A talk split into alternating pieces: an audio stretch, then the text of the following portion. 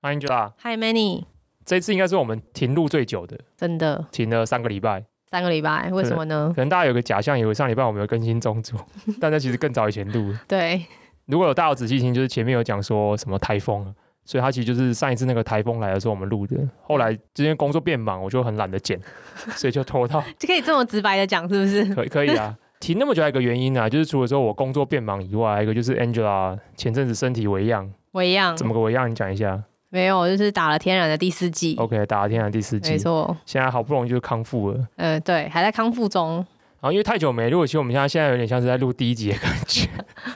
近乡情怯。对，有一点哎，好奇怪啊。Podcast 要怎么开始呢？不太知道。然后加上今天又换一个录音室，很不习惯。其实我真的觉得蛮不习惯的，很不习惯，有种没有安全感的感觉。所以我们家还一开始就是稍微闲聊一下，暖暖场这样。然后这礼拜我我觉得有一个非常有趣的事情，就是我礼拜五的时候去朋友的公司交流，晚上的时候交流完的结束，大家就一起吃饭。吃饭的时候有一个女同事，就是突然从她包包里面拿出一张卡片，大家就是哎觉得哎蛮特别，这样有一个拿卡片出来。就下一秒她说哦，这是她老公写的亲笔卡片要给我。然后就吃完饭要回家之后，后来睡前的时候还想到说，好像你有没有捧在手上细细品读，细细细的品味，就是人家对你的。没有我我只字片语 哦，对啊，我看两遍啊，因为真的蛮感人的。我就是在当天晚上睡前的时候把它打开来看，看完了之后就是蛮感动的。今天就觉得可以跟大家有点说，哎、欸，不是啊，因为大家都会念 Podcast 留言啊，所以我们只是没有收到留言啊，念一下人家卡片。然后我觉得他卡片写的很棒，我跟大家分享一下。Hello Manny，借着老婆公司的福利，感谢有机会为 Manny 送我的亲笔粉丝信。哦，我开始有点怀疑我要不要继续念下去。有点害羞，对不对？有一点还好，我觉得后面其实蛮激励的。最初透过古癌认识到曼报，订阅后只觉得每周都可以收到知识含量这么高的电子报，还完全不收费，这主笔也太佛心了吧！和老婆一聊才知道，你同时也是消音某粉砖的主笔。当下只觉得同时能够在游戏、新创科技持续的输入与输出大量的内容，真乃神人。但一直要到 Podcast 频道开始后，听你跟 Angela 开场的闲聊，挂号特别喜欢这一部分，时不时冒出对韩国女团与原神的爱心泡泡，就觉得你是一个特别真的人。每次听都感觉到好像两个好朋友在聊天一样，特别亲近。Anyway，虽然看到你时不时嚷嚷着可能会把 FB 删掉，但还是想亲笔对你说，在那之前我还是会持续关注，把握每一个可以跟 Many 互动的时间哦，加油！就很感人吗？我觉得很感人啊。有，我觉得特感人的是，他很喜欢听我们聊韩团跟原神的 part。是原神的部分有让你激励到？没有，就是闲聊。其实我也不太确定说大家喜不喜欢听闲聊，所以后来其实有时候内心有点自我审查，我觉得说每一集前面的闲聊可能不要太长。但我看到这封呃卡片的时候，其实信心有被打一针一剂鸡血的感觉，就我们确实更自在的做自己这样。谢谢，那也欢迎大家如果有空可以写信给我们，那在我们的节目就可以很快速的转成就是曼尼来信，我们可以跟 我们可以跟马克信箱 PK 一下，这样我们可能每个礼拜就不要不需要花太多时间想科技新闻要讲什么，好像是，没错，欢迎大家写信给我。但我觉得这粉丝听起来很真诚诶，他感觉是一路小狂粉，什么都有追。也没有，也不是狂粉啊，其实听众朋友，我们要跟古玩看齐，温和的、温和但坚定的听众朋友。对，就是读者朋友跟听众朋友这样，就是谢谢你，Sean。好，那我们今天，呃，今天应该会聊几个题目，如果时间有限，呃，有如果时间够的话，可能会多聊几个题目。那第一个题目是想要延续最近的一个蛮巨大的商业的事件，这就是上个礼拜还是上上个礼拜，我们的 Adobe 用两百亿美元宣布收购 Figma。这个收购案其实还没有完成，通常要蛮久的，而且。还目前还要送监管机关就是检查嘛，看会不会有些反垄断的议题啊。刚好反垄断这件事情在美国现在也是蛮蛮敏感的。之前的时候就有蛮多人提出说，这些科技巨头他们掌控市场或是排除竞争的方式，就是在新创公司还没有上市前，或者是大家觉得它只是一间新创公司的时候就进行收购，来把这样潜在的威胁把它排除掉。所以也许这样的叙事如果还是存在的话，可能会对 Adobe 收购 Figma 这件事情造成一些影响。这个针对这个议题，我有写了一篇电子报。我一开始是在 Facebook 写一篇文章，后来我在我这礼拜的电子报也有加长篇幅，我多讲了一些 Figma 的部分。所以大家如果有兴趣的话，可以去订阅我电子报看这个内容。不过我觉得这个案件很特别有意思的是，这么长期以来，设计这件事情其实它相对占大家的工作里面的环节其实越来越重，因为现在越来越图像化嘛。我们先从社群平台出来之后，图像的东西静态图片就越来越多，后来变成是 GIF 档。接下来就是影像的大量的就是扩充跟大量的冲刺在我们接触的一些各种平台上面。可是大家好像没有很清楚的 aware 到说设计是一门多大的生意。大家都知道 Adobe，然后大家也会看 Adobe 的市值，然后很稳定的慢慢的往上成长。直到这次 Adobe 竟然出价两百亿美元买 Figma 的时候，大家会觉得哇，原来这个是一门这么大的生意。这时候很多人的目光就看向另外一个，也非常非常多人在用，然后我自己也觉得很有 potential 的一个新创的公司，它就是大部分人都知道的 Canva。最近我刚好在脸书上看到一个网友啦，就是也没有实际认识，但是他就 po 了一篇脸书的贴文，我觉得蛮有意思的。他说他们公司的年轻小朋友现在都是用 Canva 做 PowerPoint，这很很有意思。为什么？我感受到就是典范的转移啊。因为我们以前不是用 Canva 做投影片的，even 我到现在也不是。没错。投影片大家都会叫做 PPT 吗？PowerPoint。对，可是这个就是把跟微软的东西对画上等号。然后之后如果有了 Google Suite，呃，现在叫 Google Workspace 嘛，就大家会用 Google Slide。其实到现在应该大部分我们这个年纪怎么样，三十出头以上，就是在工作职场上训练的，应该都还是习惯用这种 P PPT 的形式去做这个所谓的投影片。对啊，因为大家可能会觉得说，啊，Canva 只是一个设计。我觉得这个冲击其实来有一点像是说。之前很多人就在讲说，年轻人都用 IG 找餐厅，有一点。可是我们其实基本上用 Google 或是 Google Map 找。对，我到现在也还是。我会去 IG 找餐厅，可是它不会是我第一站。它不是我熟悉的那个习惯。对，我可能，比如说今天我是无意识的想要不知道看有些餐厅还不错，我可能会用 IG 看。可是我今天是非常有意识的，比如说我呃下礼拜三要跟谁约吃什么东西，在什么地点，大概知道说他有可能很明确的饮食的习惯喜好，我还是会用 Google 来去满足这个搜寻资讯的需求。可是现在就是很多人直接用 IG 找，我自己感受还蛮深的，因为过去工作上面蛮常需要文书处理嘛，所以除了 PPT 这种 slide 是投影片类的东西，还常常写文件，所以大家现在也是从 Word，然后到后来变成 Google Doc，但现在的小朋友真的是 Day One 进来就是都用 Notion。就是，尤其是一些可能现在在高中、大学的小朋友吧，我觉得他们很多是学校，呃，不只是国内，可能国外一些学校，他们 default 就有配这些东西，就他们 day one 已经跟我们的使用习惯完全不一样了。哦，这边我就要插一个话，怎样？当然大家都很棒，大家都用这么多先进的工具，当然还提醒大家出社会以后千万不要用 Line 传档案哦。等一下，最怕没有蕊哦，我觉得好可怕哦。还好吧？将会冒犯到很多人。没有冒犯很多人啊，真的，大家都用这么多这么先进的协作的软体，线上的档案不会过期的。但大家记得，商业上的往来，大家不要用 Line 传一些关键资讯跟传档案。他真的很在意，他真的很在意这件事。不是，就是收到那种东西，就会觉得很。不知道怎么回应的，不知所措，就觉得好像用一个更古老的手段，email 寄给我，可能会更可靠一点，这样。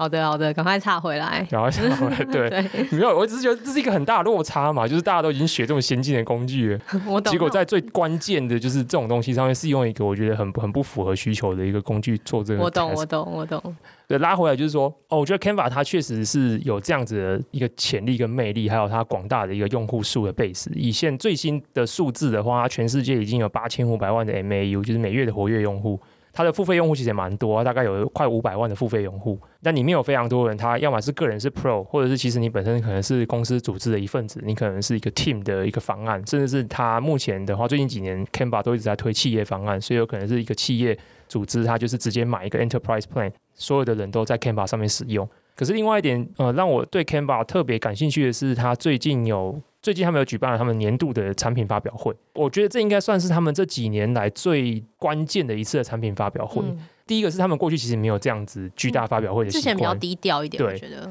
然后这一次他们又一口气发表了，我觉得非常多有趣的产品。这一次的产品其实都围绕在一个大的产品的 brand 底下。他们说接下来他们会推出叫做 Canva Work Suite。哦，Work Suite，这其实大家会想到就是 Google 之前的 Google Suite。那 Google Suite 它很简单嘛，它其实就是要取代掉所有的办公室的以前的作业的软体应用，单机版的软体应用。对，所以我们看 Google Suite 底下的东西一字排开，Gmail 对标 Outlook，Google Doc 对标 Word，Google Presentation，Google Slide 对标 PowerPoint，Google Spreadsheet 对标 Excel。所以它是一个非常完整的把以前单机的 Client 端的软体把它线上化这样的调整。Canva 它这一次一样的推出叫 Canva Suite，虽然 Canva 人我觉得他们非常有意识的在各种 PR 上面都会说没有没有没有，我们 没有要取代 Microsoft Word Office 系列或者是跟 Google Suit 对打，他有非常强调说他们 focus 其实是更图像导向的东西，如果你还是要用很简单的纯文字的东西的话，你还是可以去用 Word，你还是可以回去用 Google Doc。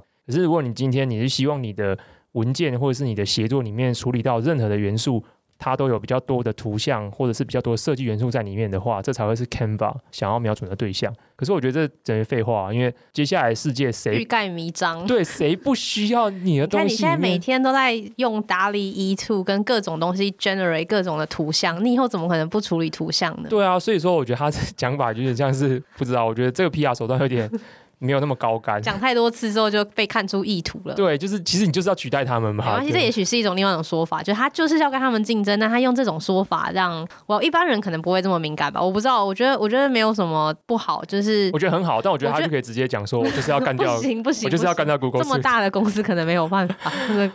这样也没有，这样也对他也不是好事啊。如果今天跟 Google 呃讲说跟 Google 或 Microsoft 这么大的公司直接 head to head 的话，也许这么。明白的说，对他不是一件特别好的事情，也有可能吧。那他们这一次的整个 Canva Suite 里面，其实底下包含了非常多的产品线，比较重要的几个，比如说 Canva Docs。它过去大家可能就说 Canva 只是有一些很多的 template，很多模板，可以让你去做 IG 的图、TikTok 的图，或者是其他社群平台的图。可是他们现在推出的 Canva Docs，所以它是一个文件编辑、线上编辑的一个共协作的平台。他们也推出了叫做 Canva Website，这很有意思。大家以后可以用 Canva 上面的设计物，可以直接输出它内涵网址，它会变成直接是一个一页式的网站。然后有趣的是，它也推出一个功能叫做 Data Visualization，资料视觉化。这听起来有点抽象，但总之就是未来他们的服务可以跟你们公司的可能有些 database，你可以直接从里面捞资料出来之后，它会有这些资料呈现的资讯的模板、资讯图表模板。这东西可以非常在视觉上更吸引人的方式出现在我们刚才提到的 Canva Docs 里面，或是你的 Canva 的 Presentation、你的简报里面，甚至未来跟他们的 Canva 的 Video Editor 可以放在影片里面，都可以去做这样子的交叉的设计应用。所以就发现，哎，它其实它现在整个价值主张已经不只是说设计漂亮的图，它现在整个产品的阵列打开来是任何东西只要跟设计、跟视觉表达有关系，尤其是在你工作环境中会遇到的。全部都可以在 Canva 这里一站式的完成所有的设计内容，并且做最后的输出。那我们回到刚才，比如说我们讲到 Website 这个服务很有意思，他举了一个案例，他是说，如果你今天要结婚，可能很多人就是要么就是如果有预算的话，可能发包专业的设计师。可是现在有真的非常多，我认识有些朋友，他们真的就是用 Canva 拉喜帖邀请函。可是，在过去的话，你可能就只是拉出一张图，这张图你可能拿来当成底图，丢到那个 Google 的表单。或是说，你就是真的就是拿来发在 Facebook 或是其他地方，然后里面还是一样附上你的说明文字，后面还是附上一个 Google 表单的连接，叫你进去填时间。可是以后你用 Canva 这个服务的话，你可以直接在 Canva 里面设计好你们的邀请请帖，之后你可以把它 publish 成一个一页式网站。它未来说你可以嵌入，比如说 Calendar 预约系统，所以大家可以在这地方直接去输入说他们想要参加你吃素吃荤。参加的时间，要不要参加证婚仪式啊？等等之类，有没有携伴？留下你的联络资讯、意愿等等。我觉得 Canva 这题目我特别想聊，是因为它确实抓到一个很关键的核心。我觉得它就抓到两件事情：第一个是人人其实都有设计的需求，只是我们觉得我们不会设计，所以我们就会觉得说，那这不是我的 profession，我交给别人。可是透过 Canva，我们现在开始把这个工作的掌握权拉回到自己身上。第二个是，它可以直接在数位或者是非数位的部分直接做很好的 output，它可以直接输出成各种我们需要的格式，而不会只是一张图。它现在可以变成网站，而且可以变成一个协作的平台上面，我们大家可以直接丢一个 Canva 连接给对方，对方可以进来，在这个 Canva 连接里面直接跟我做讨论跟共编。这件事情不是我们像过去一样，我就输出一张图，然后给你，给完你之后呢，我可能在旁边下一些注释。在很古早以前的时候，我会收到一张图，可是我要怎么让这张图呈现意见呢？可能以前古早方就两种，第一种就是我放在我如果是用 email 沟通的话，我就是这张图变成是 attachment，完了之后 email 指示说怎样怎样怎样。然后另外一种呢会更清楚，可是更麻烦，可能就开一个 PowerPoint，然后把图贴上去，然后把 comment 写在旁边，然后拉框框说啊这边要怎样，这边怎样，然后再把我们要一直切换回到古老的时代。对，这很很多人现在还是这样作业。哦，对不对？对不起，我现在也还是，我现在也经经常还是这样作业。对，可是这件事情就是 Canva 改变了这件事情。所以 Canva 它解锁的潜力是非常巨大的，而且它现在不只是聚焦在图像上面的解锁，它开始横跨到文件，横跨到资料的图像化呈现，横跨到影像的编辑上面。所以我觉得它是一个非常非常有 potential。加刚 Angela 有提到说它是一个规模很大的公司，那也确实，它从创立以来到现在十几年的时间，它已经融了五点七亿美元，算是蛮多的。可重点是它的估值其实也蛮高的，在去年的有一轮，最近的一轮的话，它是估值来到四百亿美元，这比我们刚才讲到的 Adobe 收购 Figma 的估值还要再高了两百亿。而且 Adobe 收购 Figma 已经是比 Figma 最近一轮的估值再加一倍了，所以 Figma 最近一轮的估值是一百亿美元，Adobe 用两百亿嘛，可是现在的 Canva 的估值就已经是四百亿美元。我觉得最惊人的是它员工人数，它现在全球员工人数大概是两千五百人，可重点是这这些人都是在二零二一年一口气补了一千多人，这很夸张。因为疫情的关系，大家更多远端协作的需求。对，可是一年补一千多，这这蛮惊人，就是平均每一天有三个人 on board，不止，因为只有两百五十个工作天。对，他们在疫情前是一千两百多人，然后疫情后就变两千五百人。其实 Canva 在很多层面上都不是一个很典型的。就是戏骨新创，因为第一个他不在戏骨，对，他不在戏骨。Founder 是两个澳洲人，对，他们 Founder 的故事也非常的曲曲曲折折，有很多有一些流出来的文件。等下 Manny 也可以分享一下，看到一些有趣的 Founder 的故事。所以我觉得，哪怕将他做的又是一个怎么讲呢？十几年前来说，应该算是一个小众的题目，设计谁会想要？就是要设计师就帮我设计就好了。为什么我会想要有一个工具来让我自己设计？这件事本身就听起来就当下不是很合理，但还还蛮有趣的。十年后变成显学。我觉得 Angela 刚才那个问题可以从他们创办的历程里面得到一些答案。另外一点就是很运气很好的是，我们可以从创办人 Melody Perkins 身上得到第一手的资讯。Melanie 自己写那篇文章，应该算是很少数写这么 detail，然后又这么长的一篇。自我的创业历程的回顾，是真的蛮长的。我们这个文章的连结会放在 show notes 里面给大家看。Canva 创办人 Melanie Perkins 是在澳洲西部长大，已经算是比较特别的。因为大家讲到澳洲的话，其实大部分他们首都跟他们比较重要的一些商业的重镇，其实都在东部。在二零零八年的时候，她跟她当时的男朋友，也是现在她的老公，也是公司的共同创办人 Cliff Albrecht，他们一起创了第一次的业。这个业当时叫做一个叫做 Fusion Books 的新创。他们当时为什么会有这个想法？原因很简单，因为当年他们应该算是大二的时候，他们发现说，因为 Melanie 自己妈妈就是老师，学校老师，学校老师每年都有做毕业纪念册的需求，可是老师就很忙，因为他们已经就是要教课了，可是他们还是要去负责做毕业纪念册这个计划。这时候就会发现一个很大问题，就是他们又要去筹措非常多的设计素材，而且他这些老师可能本身自己也不太会设计。所以整件事会搞得就是人仰马翻的，加上那时候 Melanie 他自己在课后的时间，他会去教很多就是人学习怎么用 Adobe 的设计软体。他发现就是教这软体其实也蛮辛苦的，很多人就是这上手的学习曲曲线其实蛮陡峭的。所以他这时候觉得说，如果大家都有这个问题的话，为什么没有一个更好的设计工具可以帮助大家？第一个是更好的协作，第二个是上手难度更低。一开始做题目的时候，其实就很像家庭手工创业。他们就是在 Melanie 家里、妈妈家里，然后当办公室使用。开始就是自己就是寄信，然后参加一些展览，去接触到一些学校的客户。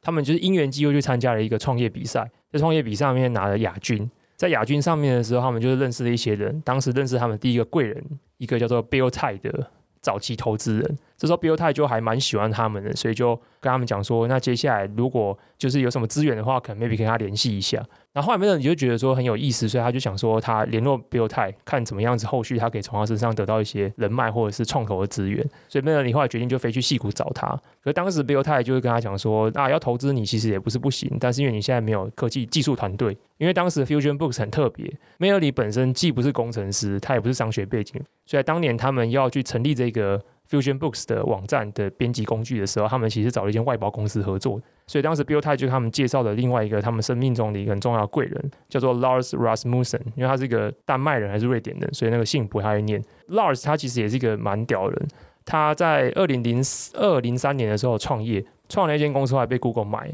然后买了之后，他的创业的公司的服务后来就是成为了 Google Map Team，所以 Lars 也是早期 Google Map 的 Co-Lead。后来 Google 在二零零七零八年的时候 launch 了一个项目叫做 Google Wave。我今天就是录音前也跟 Angela 聊这个题目，这题目很屌，它基本上就是 Slack，完全没有印象的一个东西。因为它推出就是两三年就被 Google 杀掉了，这样。对，就 Melanie 你原本就想说他在戏谷的这期间努力找一些可能的 candidate 给 Lars 面试，就他这边待了三个月，待到他 visa 到期，还是没办法找到合适的人选，所以最后就回去澳洲了，因为他找不到，没办法 build 一个 tech team。所以没办法得到 Bill 的认可而投资他们，所以他们就回去澳洲继续去做他们的 Fusion Books。他们回去之后呢，就从澳洲西部就直接把公司搬到澳洲东部的雪梨。另外一点很重要原因是因为。当时 Lars 他带领的 Google Wave 的团队也是设呃，那 Google Wave 的团队其实也是 base 在雪梨，他就觉得说跟 Lars 比较近，有比较多一些沟通的机会。隔了一年之后，Lars 有一次推荐了一个人给他们，这个人也是非常重要，就是 Cameron Adams。那这 Cameron Adams 当时就是 Lars 他 Google Wave Team 里面的一个 designer。后来 Cameron 他就直接出去自己创业，创业过程中他当时也在忙着要募资。当时一开始没有人理，是问说，那 Cameron 你有没有空在你自己创业的的闲暇时间的时候，当我们公司的顾问，Cameron 就回答说，他就是没空啊，没时间做这种顾问的事情。后来 Melody 就非常大胆，他后来就有一次再寄一封信给他说，我觉得你们公司在做的事情跟我们公司做的是有点像，要不要你你们公司直接合并进来我们公司？我觉得这个可能蛮蛮有趣的，而且好像在。亚洲的圈我不知道，或是我自己观察到的方子比较少看到这种情况。可是好像在戏谷，或者是啊，Melanie 不在戏谷好，可是在在他们的文化或 culture 里面，这种介绍来介绍去，我就介绍一个我觉得有趣的人，然后我觉得你们应该会有帮助。反正你们以后就自己聊聊完之后，哎，有一天可能真的就碰撞出什么火花事情，真的很常见。没错，因为 Melanie 后来他有，我觉得我为什么说他的文章我觉得很很值得一读，因为他确实蛮。诚实把把这些东西全部把它列出来。当然，这篇文章是写在二零一八年，也是他们募资还没有这么 aggressive 的时候。他后来其实就没有写文章。那时候还有心力，我我觉得那个或者说那时候还可以写，反映出来应该是一个很真实的、相对真实、真诚的方的，不是为了写故事而写故事。对，不是。就像 Angela 讲的，他那时候他画画出一张图，就是他们的投资人的来源怎么来的，然后是一个很像一个家族的族谱图一样。谁谁谁是 Bill 太介绍谁，然后这个人因为介绍他们去哪个 conference，这个 conference 上谁又介绍了谁，然后完了之后是用 email 的方式还是在 conference 上面认识到，然后有一些人是在 LinkedIn 上面认识的，LinkedIn 上面认识到完之后谁又成为了 investor。所以那个整个族谱图这样打下来，里面大概他们早期的投资人里面，大概有二三十个都是属于 individual 的状态，里面有一两家小创投而已。所以他们最早期的投资是这样构成起来，都是靠介绍来的。哎、欸，我想要岔题一下，嗯，就我觉得你刚刚讲这个族谱的图，其实在就是团队，就是新创团队去跟投资人募资的时候，真的蛮重要的。就是你要一直开发新的投资人以外，你也要去追踪他们，呃，你怎么认识他的，或是他身上还可以榨出些什么其他资源。一旦没有好好做这个，有点像 CRM。我不知道这个不能算是个系统，它就是一张表，可能是一张 spreadsheet，但是你要好好的经营这张表，因为这张表就是你未来的资金来源跟存活下去的关键。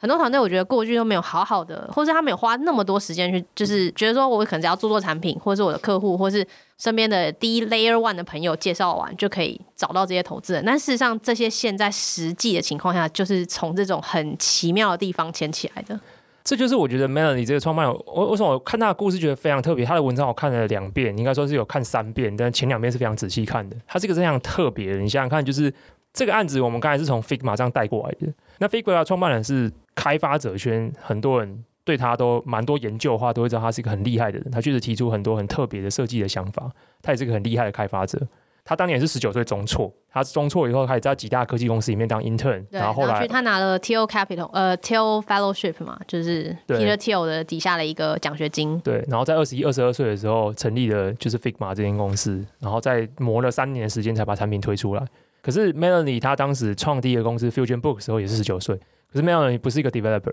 他也不是很强的商学院背景的角色出身，然后他所处的地方也是相对资讯比较，我觉得没有那么那么完整的一个澳洲西部的都市。可是他整篇文至少从整篇文章，还有我去看了他一些 interview，还有一些 blog blog，还有他后续做的一些事情，我发现他是一个很厉害的女创业者。大家可能会知道说，现在这几年大家很强调 diversity 啊什么之类的，而且现在矽谷也都还在检讨说，是不是很多 f u n 对于女性相对不友善，然后等等之类的议题。我们现在回溯到当年二零零八、二零零九年是没有这些 issue 的，所以当年我相信在客观环境上面，女性创办人要在创业圈里面生存，然后去获取到资源这件事情的难度，我觉得相对可能是比现在高一点的。可是她有一个非常非常强大的特质，是他真的会做很多像 Angela 刚才讲的这些事情，就是他他对人还蛮有一套的，嗯，很敏感的人，而且他很热情。当时他在澳洲的时候，他要去找 Bill 泰，可是我们一般人的想法是觉得说，我可能会特地写信给 Bill 泰说。因为我想要争取你的投资，所以我们我预计要去戏谷找你，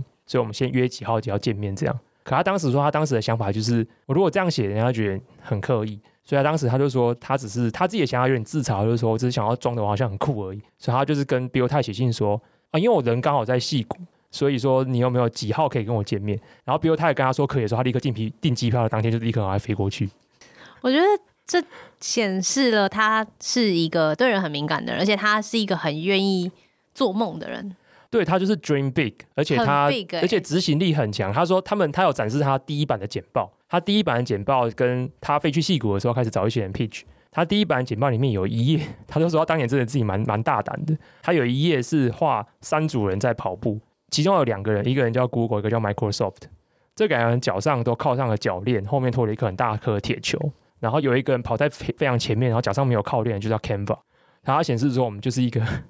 无无所居不无拘无束，不会受到束缚，会超越这两个大公司，大公司的绑手绑脚的东西我们都没有。对，他就是一个这样子的人，我就是非常非常有热情，然后会想很多奇招去说服人，然后相信他要做的事情，并且愿意加入他。所以最后 Melody 就是靠各种方式，就像我刚才讲，他靠各种人际的管理，然后接触，他凑齐了第一笔的种子基金。他第一轮的 C round 就是募了一百六十万美元，一百六十万美元。然后当时有一个特点，是因为当时澳洲也在力推所有的新创可以更快速的发展，所以当时澳洲有一些奖励奖励的奖金资金啊，就是不占股份的一些奖励的办法，所以帮助他们，他们有一个像是 match fund 这样子，就是来对齐到，所以他们第一轮就是三百万的美元，然后成功的成立，开始去发展作业。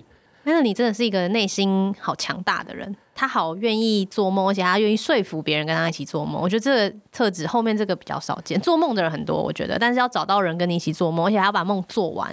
是真的蛮厉害的，蛮少见。而且开录前我跟人家聊一段，就是我觉得他最厉害的是，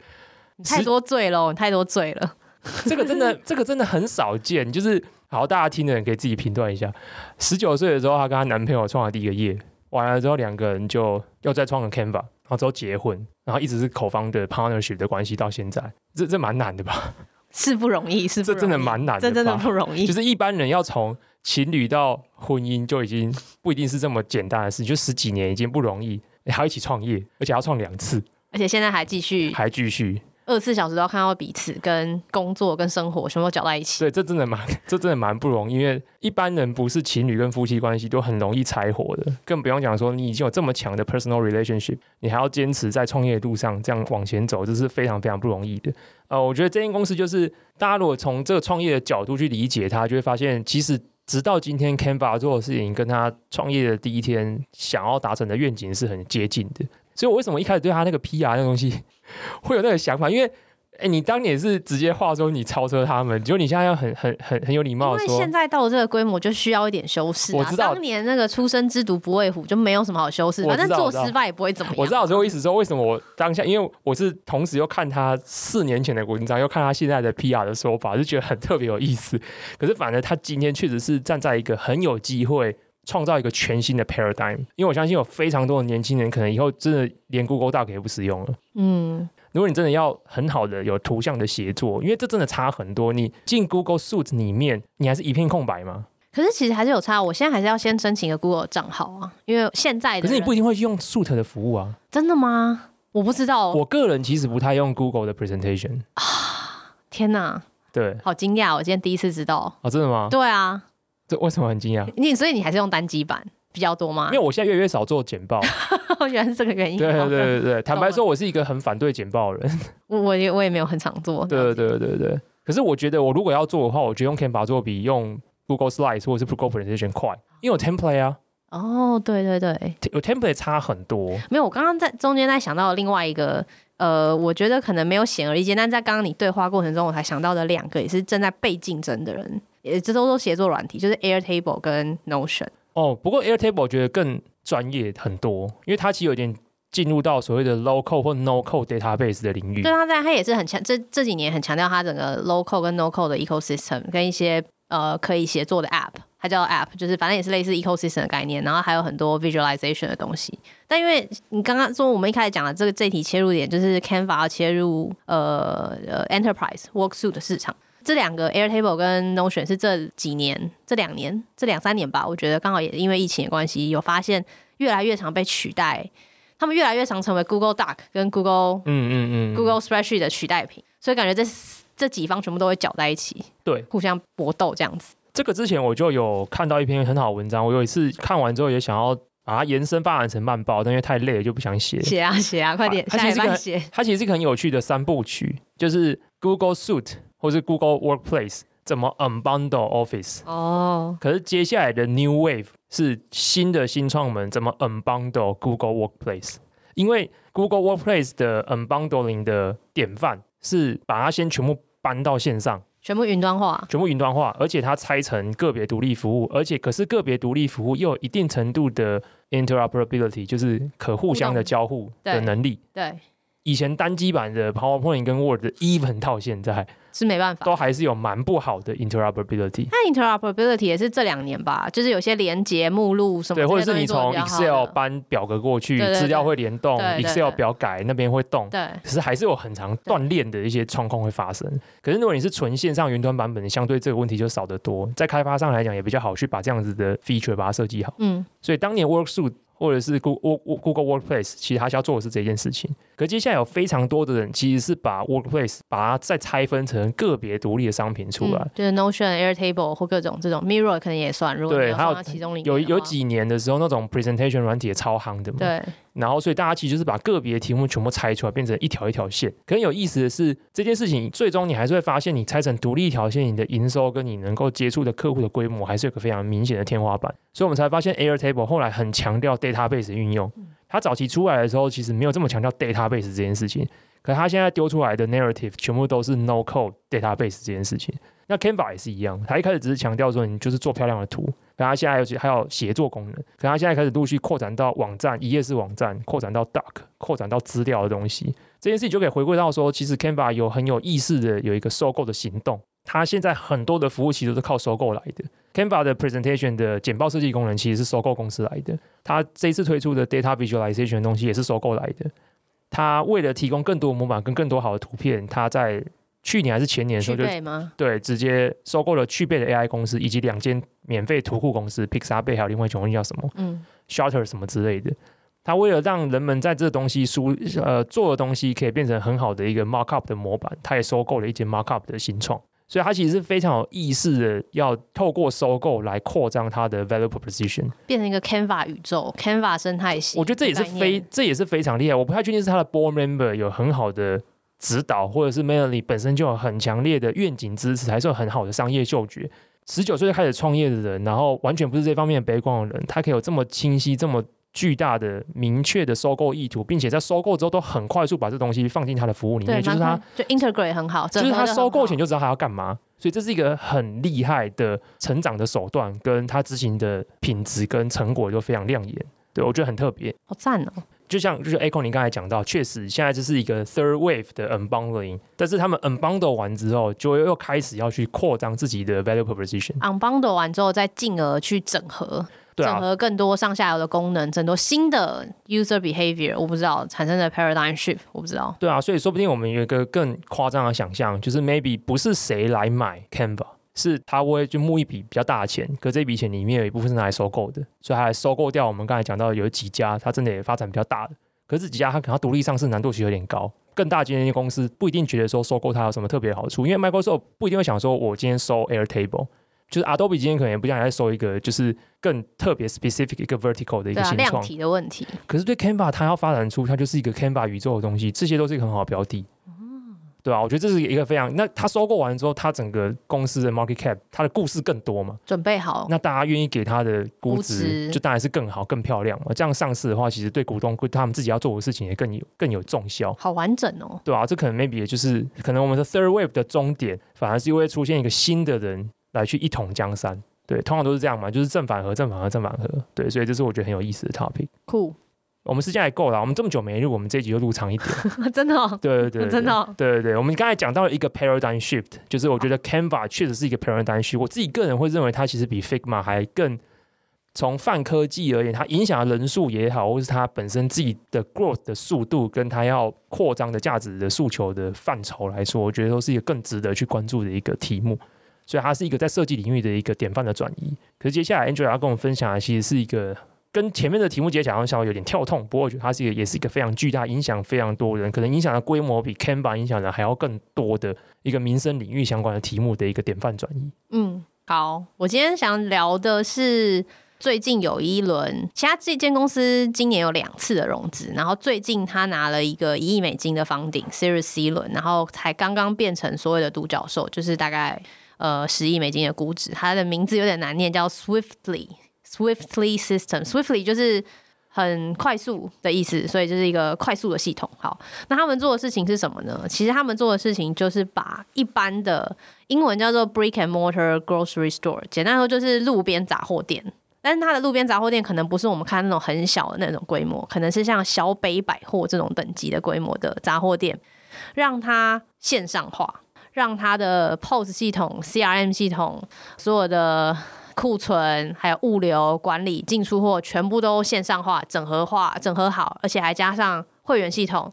加上呃 loyalty program 会员制，让其他想要去呃小北百货买东西的人，假设是我好了，我就可以不用走到小北百货去买我要的五金的东西，我可以在线上快速的订购，而且下单，而且直接送到我家。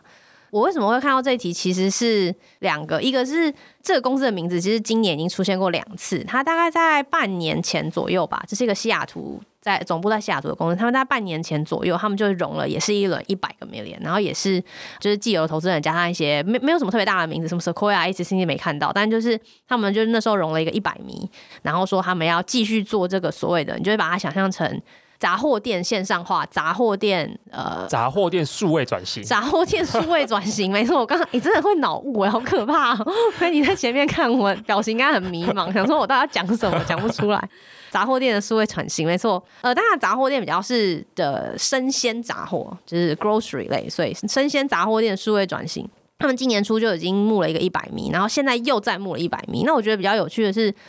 因为大家都在说第一个。因为疫情理论上是越来越缓和了嘛，所以电商什么的整个营运的规模跟成长的速度都在下滑。Shopify 还有一些大头其实都过得比较辛苦，可是他们却逆势在这个市场下面，今年就是连续融了两轮，这是很有趣的地方。然后第二个是这个团队也蛮特别，他也不是 base 在矽谷，他在美国另外一个科技重镇就是西雅图。那西雅图 Amazon 的主场，没错，为什么知道我要讲 Amazon 的主场？然后这个团队其实。大家可以去看一下，就是我等下可能会贴一下他们相关的新闻。但其实，呃，我会觉得这件事蛮有趣，是因为这个团队看起来是一群亚洲人创业，呃，一群啊，呃，两个两个算亚裔的人创业，应该是韩国人，我猜的，因为他姓 Kim，对，因为他姓 Kim，然后看起来很像兄弟，不知道是不是，就是呃，两个姓 Kim，呃，两个金氏，呃，姓金的两个金先生，加上一个呃好伙伴叫 Sean Sean Turner，三个人一起就是 co-found 了这个公司。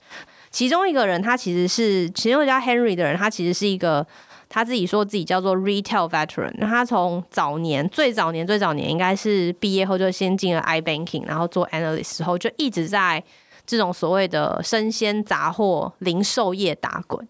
然后所以然后加上他过去的 Finance 背景，所以他们其实曾经跟上呃这个 Henry 跟上这两个人呢，他们曾经一起共同创立了一间公司，叫做 Symphony Commerce。这间公司其实要做的事情，我自己理解，他们现在网络上的资料已经很少了。呃，一七年 Symphony Commerce 被收购的时候，就已经没有什么太多新闻，就是新闻都嗯找不太到一些历史的数据。但他们基本上做的东西就是一个 end-to-end 的 commerce 的 platform，简单说就是简单版、简单版一点的 Swift System，就是要把这些大品牌线上化。那他们那时候服务过的品牌其实都蛮大的，包括 Fiji Water 斐济水跟 Pepsi。Craft、General Mills、通用磨坊跟 Hershey's，他们那时候就是在服务这些大客户，让他们走线上化，retail 线上化。就是我们可能台湾现在，除了说说转型以外，还有 OMO 啊、O2O 啊，whatever 你要的名词都可以，就是这些东西在做。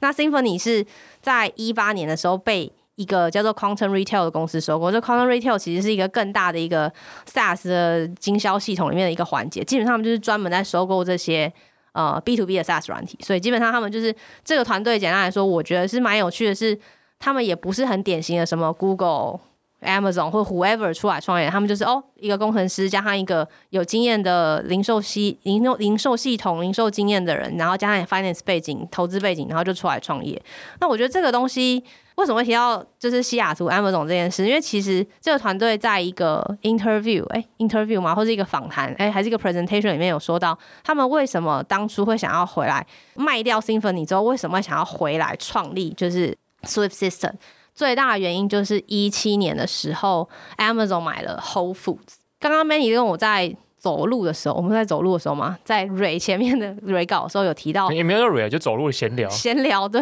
想一下灵感要聊什么时候聊到说，我们这个年代现在是二零二二年嘛，所以二十年前就是 Amazon 是涨一九九七年，还一九九九年上市，两千年对我们来说好像是一个哎没有很久之前的时间。对，对于三字头人来讲，对对不起，对对对啊，这个灵感是这样，因为上上一集中珠嘛，中珠的陈总、哦、就他带到一句话。说两千年的时候，信用卡还不普及，当下其实蛮 shock 的，尤其是我在剪辑的时候又又很 shock，因为像我们这种三字头，就会觉得两千年蛮近的啊。对啊，两千年很先进吧？对啊。可是仔细一想，两千年真的蛮落后的。对，那时候 Amazon 才刚上市，你现在有的大部分服务，我们现在有的每天的服务，大部分两千年都没有。对，那时候 Google 也才成立不久。Google 对，当年最红的其实是雅虎。雅虎当年最红其实是番薯藤，番薯藤没有。但我说以美国来讲的话，对对对，可能是雅虎。对，当年也没有，就我们现在看到所有东西。对，所以我想讲的是，Amazon 那个时候还这么的小，才刚上市，而且它刚上市的时候又碰到金融海啸，所以它一直被投资人扛，就是一直被他们打说，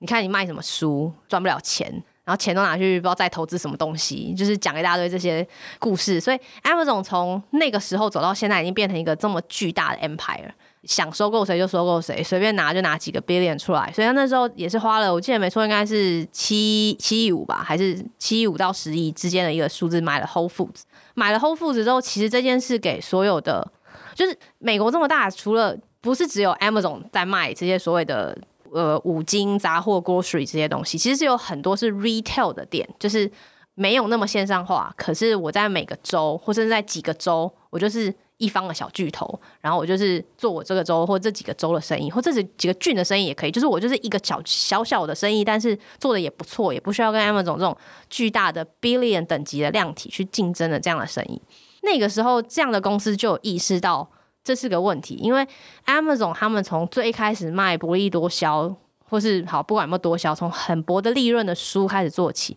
他们一直把赚来的钱跟一点点。一点点赚来的钱跟 cash flow 重新投入到 infra 的设置、fulfillment 的设置、整个购物体验的优化，经过了二十年之后，已经复利的效应迭代成一个零售业不可忽视的一个巨头了。这些传统的店家会担心，那他们要怎么样利用科技来让自己的他们要怎么知道客户？呃，我的老客户是住在巷口的王妈妈，那她什么时候会来？她会买什么？我要不要配合他们会买的东西去调整我的进出货，调整我的库存，调整我的仓库的呃储存的东西的比例？然后怎么样设置我仓库的位置？这些东西他们全部都是。不能到 clueless，那我相信一定是非常对他们来说相对陌生的。照呃团队是上在这个 presentation 里面分享，这是一个很大的转捩点。就是一七年的时候，因为 Amazon 做了一笔很大的收购，大家发现原来 Amazon 已经默默的想要进军 retail 里面更上、更重要、更多的这一层。那为什么 Amazon 要进来？很简单，因为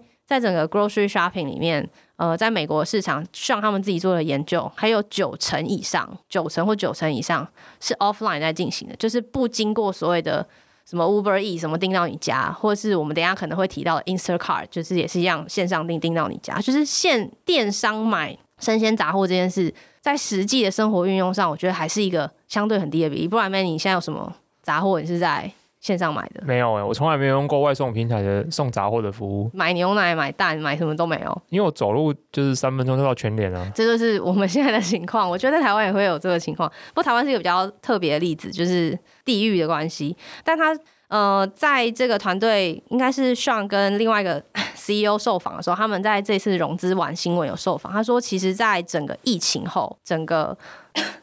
在整个疫情后，使用者的习惯有很多的变化。我觉得这是一个比较有趣的地方。第一个就是这个世代的年轻人，可能二十岁以上的人经历过这次疫情的时候，他们就会开始在家里煮饭。我相信这件事就是听起来很很稀松平常，但是过去可能如果没有疫情的关系，如果你家里也没有太多空间，你可能就买买外带或外送就好了，对不对？Foodpanda 那么方便。可是现在因为疫情的关系没有办法，大家必须要可能适时的待在家里，不要太常出门。上网买菜，上网买生鲜，就变成一个这一代的人开始有的怎么讲，用户的使用者习惯的一个转变。我觉得这是一个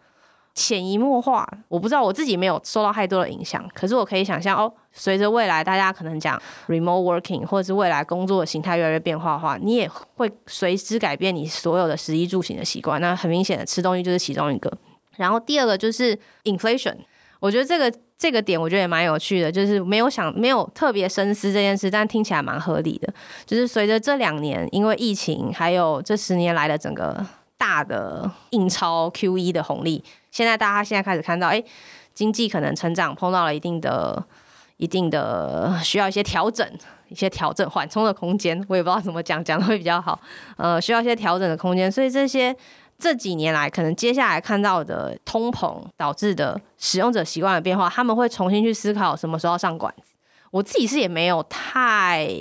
太明显的使用者习惯变化，但我可以想象，万一有一天，不是万一有一天，随着接下来可能。经济情况变得越来越严峻的话，的确大家就会减少出去吃的时间跟次数嘛。但你还是要吃东西啊。那你现在又不常买外带，或是觉得诶外带东西也不会就那样，诶那我不如有一个方便的 App 可以让我上网订，诶隔壁就是杂货店、生鲜杂货店的几诶一些常常订的东西，我就可以直接运来我家，然后就可以开始煮。那其实好像会注意到 Swiftly 这间公司，就是因为他讲的东西潜移默化、很缓慢的在发生，然后疫情听起来只是一个。催化剂就是让这件事快速的可能 spike 一阵子哦，大家开始常常在家煮饭，现在可能不会那么长，可是终究大家使用习惯还是会随着，呃，我可以快速的、直接的，而且方便的买到我要的。鸡肉、鱼蛋、生鲜蔬果，而且它就在附近，或是不远的地方，或是我信任的一个品牌，然后我就去他们家那边买，买完之后上线上订，线上订之后就可以运到我家。这件事只要可以流程使用者体验做的极度优化、顺畅、流畅的话，诶，我好像就会使用。就现在是一个这样的时代，所以简单来说，Swiftly 就是做了一个完整的一套 backend，或者你说技术的 platform 也好，让实体的。呃，生鲜蔬果店可以有一个很好的 online 的购物体验，它包括可以帮这些店家建立 mobile 的 app，所以我以后就是拿手机起来就可以订，而且它跟 f o o Panda 或 Uber E 比较大的不同就是你不用再被额外抽 f o o Panda 这些平台费用，但是其实抽的还是蛮凶的。另外就是因为它现在有这么大的量体，它的量体现在据说有，据团队的说法，现在全美国有一万家门市是使用 Swiftly 的系统。也就是呃，而且他们都是专门 target。你看他们过去在 Symphony 的时候，就是 target 比较大的品牌，所以他们现在也是 target 可能不到 Amazon、Walmart target 这么大的超商体系的，就是商家体系。但是他们会去 target，就是每个州或每个，他没有实际给名字啊，但我相信是给每个州里面比较大的规模的店家，可能有分店、有连锁。因为这些店家，我觉得他们才有 incentive，就是要去用这些系统。如果今天就是一个街角巷口阿嬷的干妈店，就没有这个需求。可是如果你今天是一个，诶，我在这个周有时间点，然后我需要调整这些，不管我是客户的体验啊，让我可以管理我的会员系统啊，让我的广告投放可以更精准啊，有这些需求的客户，一定就是有一些规模的店家。我觉得比较有趣的是，因为他们有提到一个名词啊，就是。也不能算名词，算新的名词吗？就他们有提到一个有趣的名词，叫做 retail media。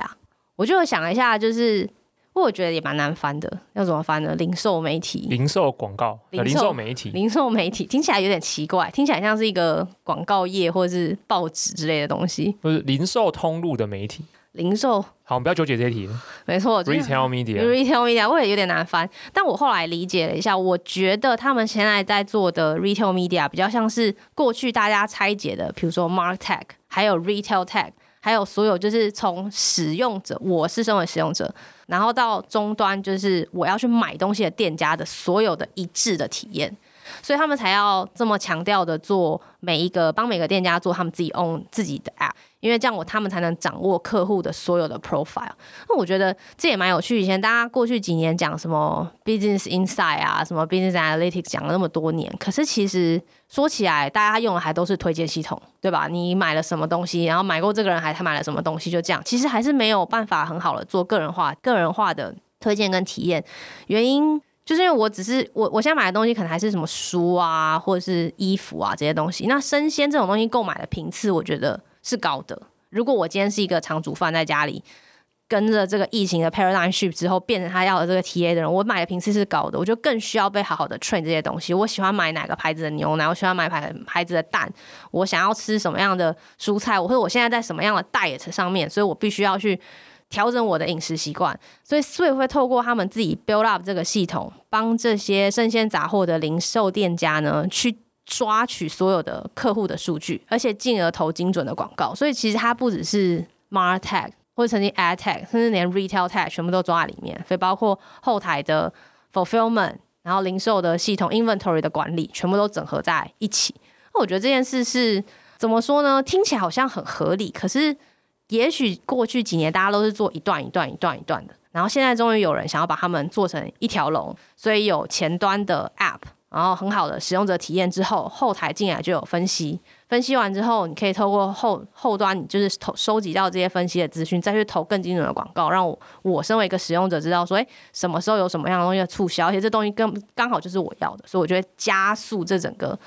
怎么讲 user 的 retention 或者说粘着度或 whatever 使用好，所以我觉得这蛮有趣的。诶，他们在那个 interview 里面就没有特别讲前几年一个比较红的词就是 CDP，因为我觉得他们整合了这整个 concept 里面就是。比较去避开大家过去讲什么 customer data platform 这种，就是比较切的单点啊，顾客的客户的顾客的资料，就是这种一个比较单点或者这种一个面向的一些数据，他们反而是提高了一个维度，就是我就是要提供这些有一定规模的商家完整、超级完整的线上化的消费体验，然后他们也蛮强调。这点我只有看到一个地方有 mention，所以我其实不知道他们是怎么做的，还没有查到。但是，呃，他们也蛮强调这个东西的最终完整体就是跟支付会有关系，要把整个电子支付全部都串在一起面。但其实因为我实在是没办法试用啊，所以真的有机会的话，应该是要点进去好好的看一下、玩一下。网络上资料实在不多。我、这题真的蛮有趣的，某种程度上，以身为在台湾的人来说，他一直让我想到九一 App。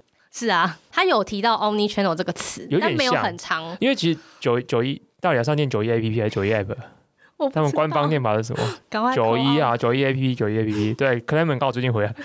他一直让我想到这件事情，原因是因为他其实就是帮助一些人，有点像是他们原本要做好这件事情，可能内部要自己建置一个团队，要花很多时间自己去整合东西，或者自己开发，把它整个弄起来。可现在有一间公司，而且就是 White Label 的，所以这间公司就帮你把这件事情做好了。速速讲一下 Swiftly 之后，我就想要带到，终于讲到了 Instacart，没错，这也是一个很经典的公司。哦，你铺梗铺那么久，只是在讲这一家？不是，不是，其实是先没有顺序，是我先看了 Swiftly，觉得蛮有趣。然后 Instacart 为什么会想要一起聊呢？是因为 Instacart 其实也是做杂货的，他只做杂货的外送。然后当年也是一个很有趣的故事啊，就是一个 found 什么呃，一个印度 founder，然后失败了十九次，第二十四才成功创立了 Instacart。然后他挤进 YC 的时候已经 delay 了什么两个月，但因为他送了一手啤酒。给了 Gary Tan，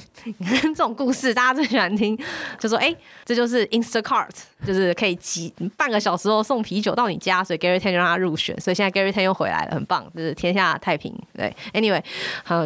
为什么要讲这个？然 后完蛋，好，为什么要讲 Instacart？因为在我找就是 Swiftly 的资料的时候，Instacart 一直出现。最近因为开始奉行了新的钓鱼的技巧之后。这一个月以来，Instacart 的新闻一直出现，然后我就回去翻了一下，发现他们呃，Instacart 其实也是因为疫情的关系一样嘛，大家在家煮饭，其实这 paradigm 都差不多，其实大同小异。但它是其中受惠比较明显的一个，当然它规模也比较大，所以它有很多在疫情期间的一些合作，包括什么跟 Postmate 啊，然后做一些合作，反正大家可以想象这是一些很正常的一些商业操作。可是因为疫情缓和的关系，所以一样，Instacart 也面临一样的情况，就是估值被下修。他们也是下修了至少有四成，其实也是蛮大。Instacart 也创立到现在也是呃七八九年了吧，所以也是准备一个要上市的状态。据说是年底想要透过 Direct Listing，大家都在关注这个疫情之后，Instacart 还能不能够继续维持它疫情前或疫情时的成长性。所以 Instacart 做了一件。我要可能是我团队都会做的事情，或者像 Canva 一样的事情。他们这一年来收购了四间公司，其中有两个收购案刚好发生在这个月啦，所以就是为什么我说在搜寻就是生鲜杂货零售相关的体系的时候，一直出现 Instacart 的名字。然后想说，就也跟大家简单的分享一下。那他收购谁？哦，对啊，我要讲，好累，啊、喝口水，喝口水，疲惫哦，喝口水。哎、欸，真的会累耶，到底为什么啊？喘啊，你就是那个啊，上呼吸道还是那个啊？真的，换气也是比较那个啊。嗯，好惨哦，好可怜哦，我以后就不能讲话了。可以啦。好，Instacart 就是这一年来收购了四间公司。那我先，可是我其实没有太，我没有太照顺序，我就照我看到的讲。他收购的其中一间公司是一间 AI 公司，叫 Everside。它基本上是针对就是一般的消费品品牌跟零售的一个人工定价跟促销平台。听起来是不是很厉害？听起来就是 Retail Tech 里面比较。可能就是收集一些演算法，做更精准的推荐的一个 AI 吧。然后去年还收购了另外一间公司，是一个购物车，一个 Checkout 公司叫 Caper AI。它有些没有写，就是收购的金额多少钱，但是 Caper AI 还有写，Instacart 在去年十月用三点五亿美金，哦，蛮多的。对啊，就做一个购物车，就是一个无人结账，然后可以，它有一个 APP，好像可以就是判断你的东西多重。然后你讲的购物车就是发生在实际。实际场域的购物车，欸、对对对对？对对对对，不是那个电商里面那个 check out，不是那个 check out，但他也是用 check out 这个词，懂懂懂，对对对，这是他少数有讲，就是哦，那样子三点五亿合理啦，因为他可能牵涉到一些硬体的东西啊，然后一些现场的演算法，还有现场的一些交互、啊，那他有他有 check out，他有真的那个 check out 的，对啊对啊，只要牵涉到硬体的话，三点五亿是很蛮合理的数字。嗯嗯，然后他还收购了一个餐点的预订软体，叫 Food Food Storm，有有点难念，反正对，食物暴风。食物，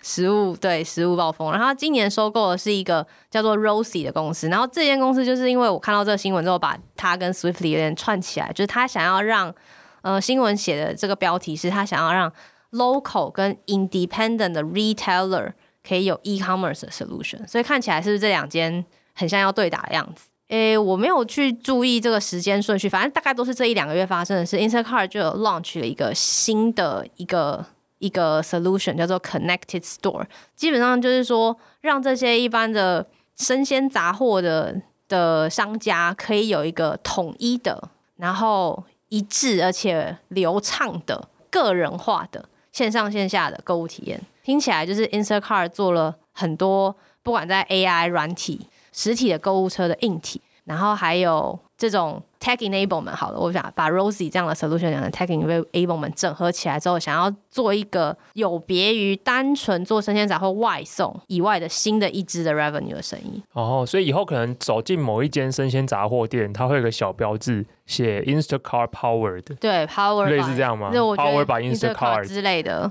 我不知道。我就是因为，但是我觉得这题还蛮值得关心。第一个就是。跟设计有点像，食衣住行吃东西也是人必要的一个环节，它是一个很刚性的需求。然后这几年先从早年大家自己煮嘛，然后后来诶外送很容很方便，所以大家现在外送餐点什么订购都很方便。可是回过头来，其实还是很多人在煮东西，还是有很多买原原材料的需求。这些需求要怎么样被更好的满足？其实老实说，回顾这五年好像没有什么特别新的进展，连 Amazon 跟 Whole Foods 的合作。看起来也都还在 working progress，不知道什么新的变动。老实说，应该要回去观察一下。所以我觉得这件事就是抓住了人们一样，跟设计一样，抓住人们最原始的需求。我们需要吃东西，而且我们需要可能吃得更健康，自己煮更方便、更省。抓住人最根本的需求之后，找到那些需要被科技优化的部分。所以。先从哦，让这些商家可能过去叫做 MarTech 更好的行销曝光，后来变 Retail Tech 帮店家做各种 Inventory 管理。现在终于有公司，而且不止一间，想要把这两个这一整条顾客的体验全部都整合起来，我觉得是蛮有趣的一个现象。可以 echo 一下上上一次节目中珠陈总给的一些 insight，就是回归商业本质这件事情，没有就很有意思。大家会发现，其实外送产业大家已经知道，它就是一个。不好赚钱的事情，原因是因为它提供的 value proposition 其实单点就是这样。如果要赚钱的话，就势必得从店家那边挖更多钱，最后店家就会面临到一个决策，是说我要再一直被他涨价，然后分更多的 margin 给你，还是说他开始有别的 solution 自己去找。大家在疫情期间也可以发现，有非常多的这种独立的外送车队公司，他们就是说我可以跟你的 POS 对接，我只要提供你外送的能力就好了，你可以不用去那些大平台，我抽的 margin 可能是那些大平台的十 percent 二十 percent。所以，他发现 Instacart 做这件事情，就必须更往 deep 的地方去发展嘛。他开始往 infra 的地方发展，就是他提供更多的 value proposition 来告诉你说，我的价值有更多，以此来赚取更多的营收。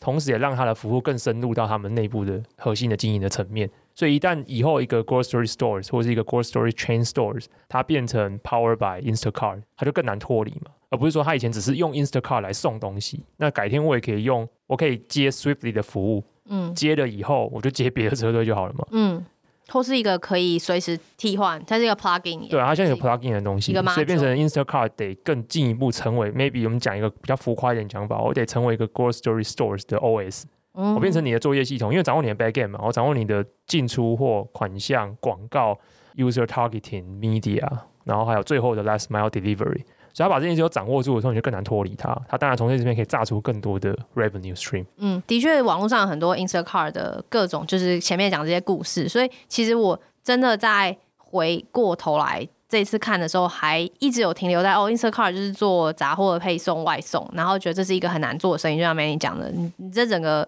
u n i c o n o m i c s 跟 Value Proposition 要想得很清楚，而且接下来如果要上市，这的投资获利的程度一定会被投资人关注。可是，的确从各种迹象，还有一些其他的 Instacart 介绍，他们的确已经开始想要成为零售商的所谓的 OS，就是我们是你的大脑核心软件服务的软体服务的一个 core，他们会提供整套的 solution，包括连一些未来的曝光啊，或者所谓的你讲是 me 呃 ad tech 也好，或者所谓的 retail tech，包括客户的数据分析，他们都开始慢慢的要切入，所以我觉得这是一个。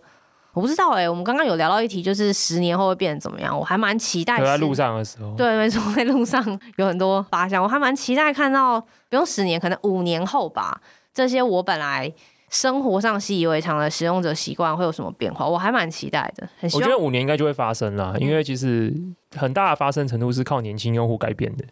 一旦年轻用户喜欢这种东西，五年其实够养成一种使用习惯，而且五年他们可能毕业出出社会工作五年，基本上也就是职业经历也够了，消费能力也提升了，所以他们会变成社会主要的服务推广跟消费的中流砥柱嘛。所以其实五年就会带来这样的变化，其实不意外。那我刚才讲那个扯那个东西，其实是为了扯回去 Canva。这年头非常多的 SaaS service，包含 Figma 跟 Canva 都是一样，他们就所谓的叫做 bottom up strategy。或者是我我喜欢另外一种说法，就是从个人走向企业，大家会先用 free free tier 的 service 让非常多人使用，这些人用了之后会把他使用习惯带进去企业里面，而且这些 service 本身都很强调协作，一样嘛，大家用 Notion 很习惯以后，你开始把你编辑好页面，你去分享给别人，所以会通过这个方式去扩散出越来越多人去使用到这个服务内容，所以很多很多人开始使用 Figma，很多很多人开始使用 Canva，后来公司内部就会开始考虑这件事情，那既然都这么能用。我们是不是就是直接买一套服务起来，大家都开始转移到这边使用？可能一开始只是在 team 的团队的等级使用这样的东西，接下来可能整间公司就直接跳进去使用整套 Canva 的 service，所以这也是 Canva 的一个进攻的策略。我发现这件事很有意思嘛，这些公司最后真正赚钱，其实都是从企业身上赚到钱，也不是从 end user 赚钱，也不是从什么你一个人就是九十九美元的 Pro 方案赚钱，这超级无敌难赚。你还不如直接就是 S M P 五百公司直接打进去谈一个年约，而且这件事情有个好处是，一间公司如果采用这件事情，公司里面用的人够多，而且这件事情又是以协作为核心的话，它其实就成为设计 pipeline 的 OS，就很难被拔除嘛。一个 principle，一个 standard，对，它就很难拔除。它很难拔除的时候，第一件事情就是这件事情对所有 SaaS 公司来讲很难拔除，那你的 AR 就可以很稳定的持续住，你的 Net Dollar Retention 就会很高，然后所以你的你的营收的未来的 operation 上面的预测就是准的，然后你也可以更知道你的现金怎么赚进来的，你更有余力、更有气度、更有气场去开发新的 service，去扩张你的营收来源。所以这整件事情整个整个飞轮是这样运转的，所以这件事情其实是 echo 回去 Instacart 的部分。每一门 business 最后都要都会去找到一个很难被拔除的重点，我觉得重点这件事情会成为他们的营收一个根本的根基。我相信 Instacart 他们过去在这过去几年都是走外送这件事情，你会发现这件事情其实是相对好被取代的，所以他们势必得走比较辛苦的，他们可以切入到 retail more brick and mortar 里面成为他们的 OS，所以要透过收购的方式去做非常多的 solution，拼进去他们整个 solution 里面的拼图，来去把这样子的版图把它扩张进去。那 K 宝这种公司也是一样，如果你只停留在就是 B to B、B to C 的东西，而且这个这个 mindset 我觉得特别容易发生在这十年的所谓的网络创业浪潮里面，因为这十年行动出来之后，很多人透过行动装置上网，所以 B to C 这东西蔚为显学嘛，因为过去没有这么快速的 user 的数量可以成长，我们可能推出一个很好用的软体，很好用的工具，瞬间就是五十万、一百万、几百万的 MAU 喷出来，然后很快速的，大家很多 VC 看到这东西就会蛮蛮 hype 的，所以就会觉得说，哎，而且市场上加上热情也多，所以大家的保留率就不断增长。可是到后面的轮次以后，是接下来公司发展比较大了之后，他会讲说，那你怎么赚这个钱？B to C 的流失率怎么办？你有也不是永远都是 acquire 不完的 user。